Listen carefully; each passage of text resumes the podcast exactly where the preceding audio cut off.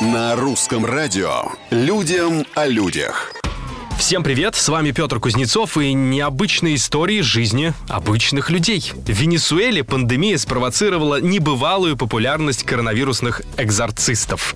Люди разочаровались, видимо, в традиционной медицине и идут за помощью к шаманам и другим духовным лидерам. Одни говорят, что вера надежнее таблеток, но чаще можно услышать, что на врачей просто нет денег, одна только консультация у медика там стоит от 40 до 80 долларов, в то время как месячная зарплата большинства жителей менее 5 долларов. К тому же во время пандемии больницы переполнены, а медикаментов не хватает. Вот и получается, что остается только вера в лучшее и шаманы. Людям о людях.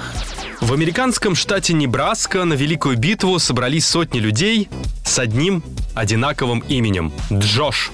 Грандиозная баталия произошла после того, как Джош Суэйн собрал группу полных тезок в интернете.